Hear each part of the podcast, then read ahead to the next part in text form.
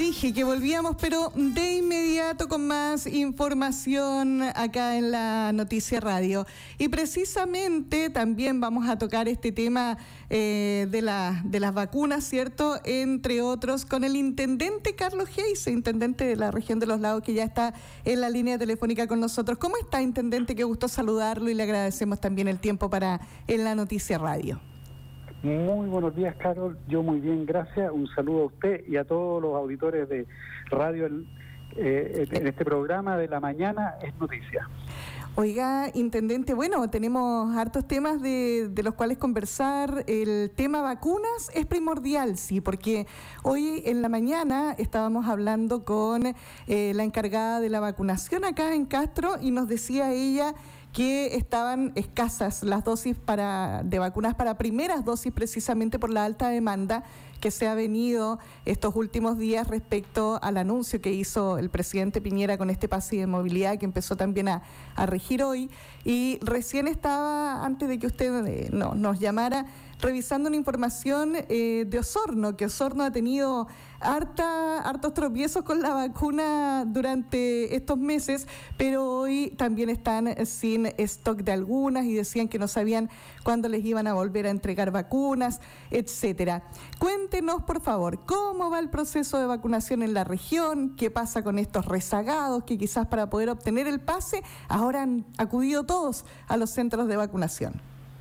Así es, efectivamente. Este, eh, el solo hecho de anunciar, porque hoy día parte efectivamente el pase de movilidad. Así es. Eh, pero se anunció el día domingo y apenas se anunció, eh, aumentó considerablemente la, la cantidad de gente de los rezagados, sobre 60, sobre 50 y sobre 40, que pidieron su, su vacuna, pero alrededor del 140% de aumento de de, de, de, la gente que fue a pedir esa vacuna. Eh, bueno, yo creo que el tema de la vacuna, eh, hay vacunas, de hecho hoy día llegó a la, región. Otra otro cargamento, llegan todas las semanas están llegando, pero hoy día justamente llegó uno nuevo, eh, y eso lo maneja el, la seremía a través de, la información que requiere cada municipio. Hay que entender, algunos municipios eh, el, la parte estadística no la llevan eh, día a día, la llevan, juntan algunos días, no todos los días, entonces la información que tiene salud es de que ellos le quedan dosis porque ellos aplican las dosis pero no las anotan al tiro. Entonces, al no anotarlas al tiro, en el registro, en el DNI, que le llaman el registro que, eh, nacional, de, de, ahí no aparece como que está aplicada la vacuna. Y eso hace de que, de que no se les entregue vacuna porque no la porque eh, según eh, antecedentes, según la información, ellos todavía disponen de eso. Así que lo importante, eh, pero ha sucedido con algunas comunas en específico, no en todas. ¿eh? Mm. En general en la región estamos bastante bien, mucho mejor o mejor que el país, porque el país también está bien, el país tiene 9.800.000 vacunados y de eso que 7.700.000 son con, con las dos dosis, o sea, más de un 50%. En la región nosotros tenemos el 65% de, de los vacunados con una dosis y un 52% con, con, con, dos dosis.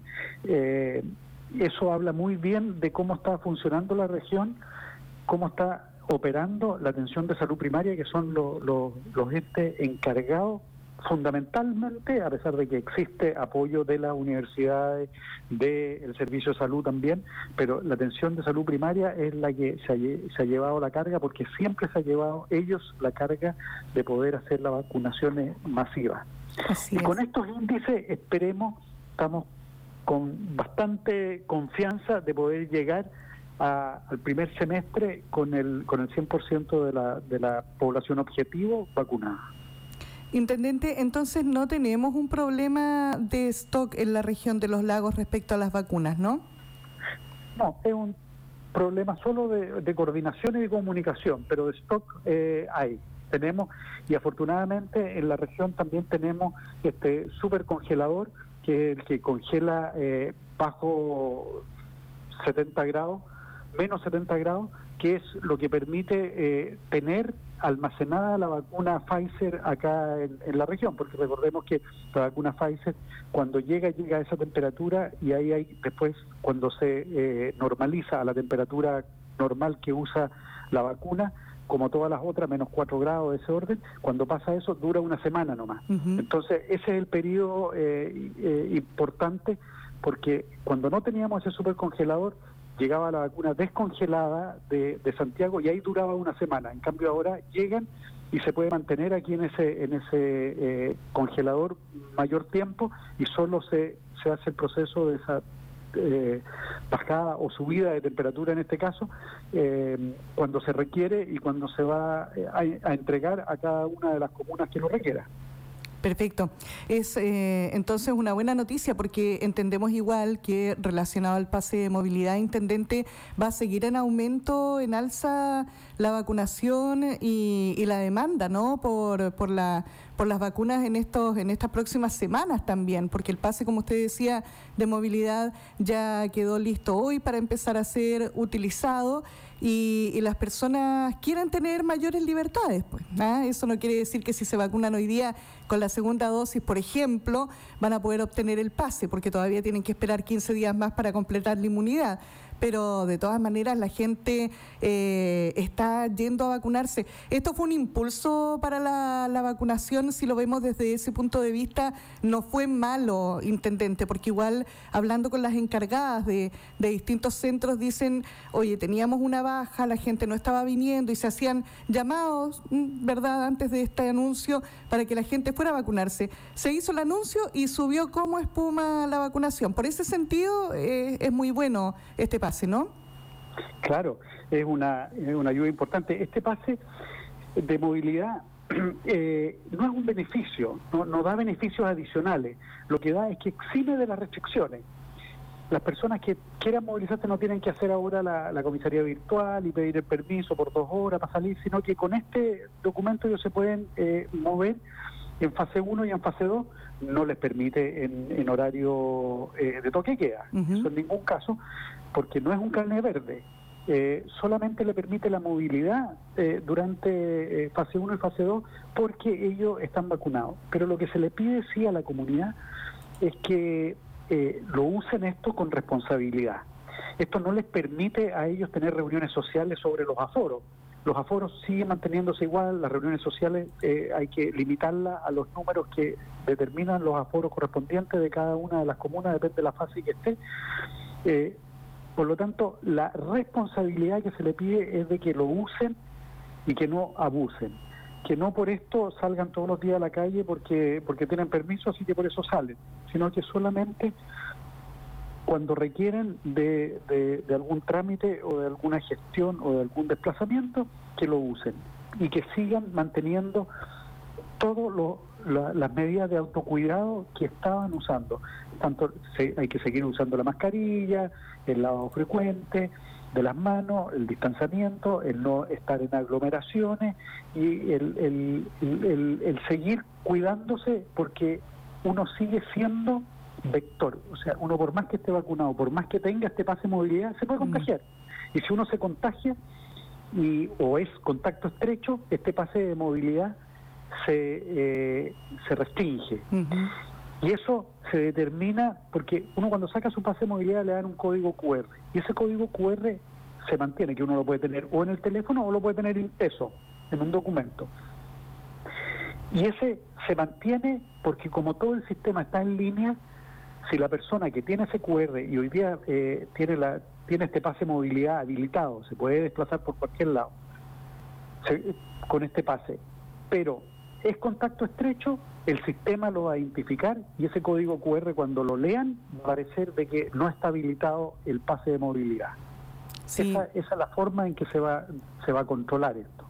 Ahora, intendente, no sé si ustedes están al tanto, pero cuando hablamos, por ejemplo, de, tener más movilidad, de que ya no vamos a tener que acudir a la comisaría virtual, estamos hablando de que con este pase podemos ir al supermercado, por ejemplo, eh, varias veces al día, por poner un ejemplo, que no es la idea, o sea, la idea es que si va a ir al supermercado vaya una sola vez, no, no vaya cada rato, pero suponiendo eso, ya no voy a necesitar tampoco, no sé, para trasladarme eh, el QR, por ejemplo, ejemplo, de la, de la C19.cl, no voy a necesitar un salvoconducto, por ejemplo, pero y, y, otro tema, siempre tengo que andar con mi carnet de identidad, que es también eh, fundamental, ¿no?, para poder hacer el control de, la identidad y, de este código del que usted nos hace mención.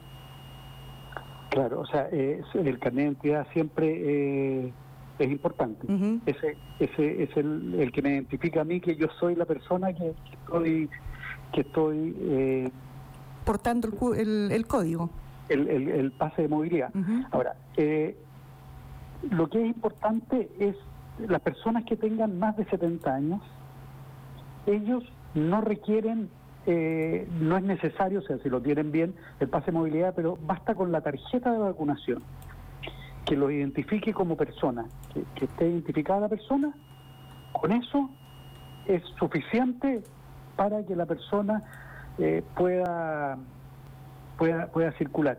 Y esto se hace porque eh, se entiende que una persona a lo mejor de, de, más de 70 años le va a complicar sacar el código, meterse a internet y hacer este paso. Entonces, para facilitarle la vida a ellos, lo que se le pide es eso. Perfecto, excelente. Ahora, eh, intendente, bueno, esperemos que la gente sepa utilizar este, este pase de movilidad. Eh, como usted nos decía, tiene ciertas libertades, pero también tiene restricciones, por lo tanto, que la gente se informe bien y quienes ya puedan acceder, ¿verdad?, a este, a este pase, eh, lo hagan responsablemente y le den un buen uso. Ahora, en yo me vacuno.gov.cl, ahí se obtiene, ¿no? Así es, no, eh, me vacuno nomás. Mevacuno.gov.cl. Perfecto, ahí lo pueden obtener, se llena un formulario, ¿verdad?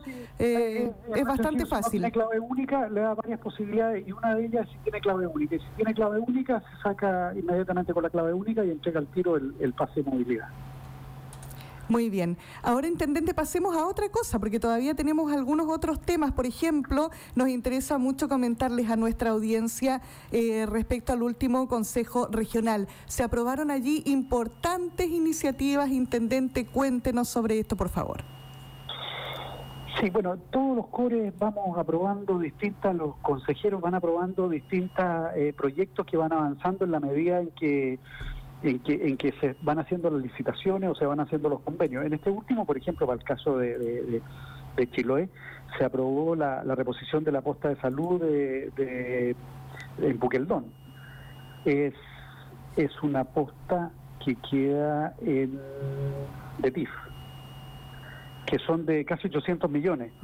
Es una obra importante para, para esa zona porque ahí tenían una posta que era muy antigua y, no permitía el funcionamiento y con esto van a tener una posta, pero eh, además de la posta van a tener una vivienda para, para, para tener un técnico paramédico ahí eh, permanente. Mm. Así que eso va a ser una muy buena ayuda para, para Buqueldón. Y, y, bueno, hemos ido eh, aprobando los distintos proyectos que tienen que ver con eh, la pandemia en algunos casos, con los proyectos sociales en otros casos, y eh, en el próximo core que tenemos la próxima semana, el día 2, es, sí, miércoles 2, el próximo miércoles tenemos el próximo core, ahí vamos a aprobar los proyectos de 6% del FNR, que partió ahora la postulación para los proyectos concursables. Y el próximo día 6 se van a presentar al core los proyectos que de libre disposición, que se llama, que son los proyectos que no son concursables. Ahí se presentaron una serie de proyectos que tienen que ver específicamente con los adultos mayores y con, la pandemia. Y eso se van a presentar en el próximo core. Y ahora yo me gustaría hacer un llamado a toda la comunidad que quiera postular a lo, al concurso del, del 6%, eh, los fondos concursables de que postulen, está en la página del gobierno regional, hay un link especial, se conectan ahí y pueden eh, postular. Es eh, importante poder eh, apoyar y destacar esto porque esto el año pasado, estos recursos se destinaron íntegramente para la pandemia, entonces no, no, no tuvieron la posibilidad de postular. Y este año volvimos a, a, dejar esos recursos para eso porque buscamos recursos para la pandemia a través de otros de otros, a través del FIC, a través de otras resignaciones y también de los de libre disposición. Pero los concursables los dejamos para que son 3.000 millones que hay en toda la región, eh, para las distintas eh, comunas y especialmente eh, dirigidas también para el deporte, para la cultura, pero especialmente orientados hacia el adulto mayor y eh, los afectados por la pandemia. Perfecto, esa es una buena iniciativa. Ahora, ¿qué proyectos se están impulsando desde su gestión, intendente, para sacarlos próximamente?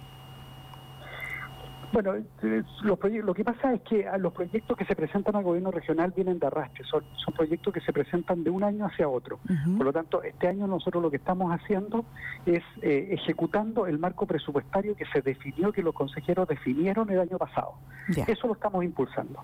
Pero como siempre hay que dejar algo establecido y hay que darle la posibilidad a proyectos nuevos, eh, le he pedido al CORE y, se ha aceptado de que una parte de los recursos del FIC se destinen a directamente a la asociatividad, tanto por el por el lado de FOSIS como por el lado de, de Cercotec, para poder destinarlo directamente a la gente eh, en forma asociativa.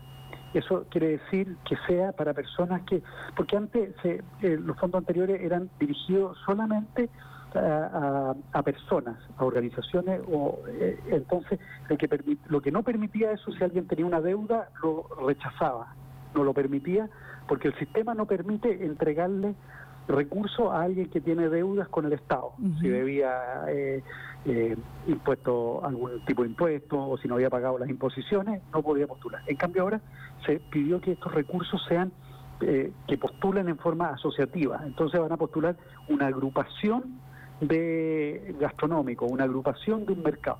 Y al postular ellos y se les asigna a ellos, ellos se eh, reparten estos recursos entre todos ellos y ahí no se les pregunta, entre ellos no preguntan si tienen deuda o no tienen deuda. Esa es una innovación que se, se está haciendo con estos recursos del FIT para poder eh, darle la posibilidad a eh, las personas que tienen algún tipo de deuda que puedan recibir recursos justamente para poder saldar a lo mejor esa deuda y con eso poder partir su, su negocio. Y por otra parte, también le he pedido de que una parte de esos, de esos recursos eh, se permita para ingresar proyectos nuevos, porque hay proyectos nuevos que van directamente dirigidos a, las personas que hoy día están afectados por la pandemia y que no han recibido recursos, que no han recibido eh, apoyo por, por, por otro lado. Entonces, poder permitir avanzar en ese tipo de proyectos dándole inicio este año para que sean recogidos en el en el presupuesto del próximo año, pero poder darle inicio este año para poder partir y dar, darle una señal de apoyo a esa gente. Bien, es una buena innovación, intendente. Sabemos de muchas personas que eh, trataban de postular algunos proyectos y no podían precisamente porque eh, tenían algún tipo de antecedentes, ¿cierto? Habían ganado eh, un proyecto anterior, no habían podido devolver o cancelar o rendir y lamentablemente eso manchaba un poco también sus papeles y no les permitía optar a, una, a un nuevo presupuesto, pero con esto sí se puede hacer. Y qué bueno también que sea asociativo porque de esa forma se va a trabajar trabajando como en esta especie de cooperativa, ¿no? Donde las personas se ayudan unas a otras y, se pueden repartir también de forma igualitaria um, los recursos, que son importantísimos en esta época. Así es, Carol. En eso estamos tratando de, avanzar lo más que se puede con el gobierno regional en esto poco más de, un mes que me queda eh, dirigiendo el gobierno regional. Sí, intendente, bueno, eh, hablando de tiempos, eh, tuvimos elecciones, mega elecciones en realidad, y eh, ahora, no sé, la elección de gobernador, ¿cómo va a ser el proceso de transición en la zona una vez que resulte electo una de las dos opciones? Porque tenemos segunda vuelta de gobernador, es un cargo súper importante, lo elige la ciudadanía. Muchos acusaron falta de información, que no conocían a los gobernadores. Eh, no sé, ¿qué va a pasar ahora con la segunda vuelta? ¿Hay ya una fecha definida? ¿Cómo se viene esto de la elección del gobernador intendente? Así es, pues no, nos queda nada ya. El día mm. próximo domingo 13 de junio es la segunda vuelta de, eh, que se elige solamente gobernadores regional, el gobernador regional de la región de los lagos, entre las dos primeras mayorías de la elección pasada. Eso va a ser el 13. tiene que ir a votar y el que salga elegido de ellos dos, ese va a ser el próximo gobernador regional sin, sin importar cuántos van a votar y sin importar el, porcentaje, eh, porque en la primera vuelta se requería un umbral de un 40% para poder salir elegido. Si es que no tenía 40%, iba a una segunda vuelta. Es como, como, se, hacía la, como se hace la elección presidencial, que en el caso de la elección presidencial también requiere un cierto, eh, tener la, la, mayoría absoluta en la, en la primera vuelta, si no, no sale elegido. Entonces, eh, el llamado a la comunidad es a que se busquen información, de que eh, vean a través de los distintos portales y que participen en la votación. Eso es lo importante, porque si alguien, aquí la opción son dos, son dos personas, y por uno de los dos, uno de los dos para alguien será mejor. Mm. Y si alguien quiere que le dirijan su región en cuanto a, a los recursos regionales que hay, que le dirijan esos recursos, eh, y lo, lo que tienen que hacer es ir a votar por uno de ellos. No le voy a decir cuál es la, la, opción mía, pero cada cual tiene la suya. Y, y, eso le pido yo, que asistan, que vayan, que participen. Es un acto ciudadano. Más que un acto ciudadano, es una obligación. Mm. Si bien el voto es voluntario, es una obligación de que alguien decida quién quiere que lo dirija en su región. Eh, ahora, el traspaso va a ser lo más ordenado y lo más orgánico posible porque eh, no existe ningún misterio en esto.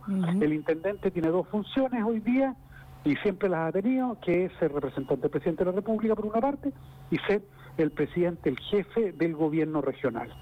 Y con esta nueva eh, descentralización que hay, ese cargo se divide, las dos funciones se dividen en dos cargos. El como representante del presidente de la República se va a quedar el delegado presidencial y como jefe del gobierno regional se queda el gobernador regional. Y todas las funciones que el intendente hoy día hace como jefe del gobierno regional se le traspasan a el gobernador. Oiga, sí, eso, ya está todo establecido y definido. Sí, intendente, disculpe que lo interrumpa, porque, bueno, primero, me imagino igual que como las elecciones son el 13 de junio, estas dos personas, cierto, que sacaron las, las más altas mayorías en cuanto a, para ir a la segunda vuelta acá en la región, van a tener igual un tiempo de campaña, me imagino, como para poder eh, entregar o hacerse conocidos ahí entre la ciudadanía.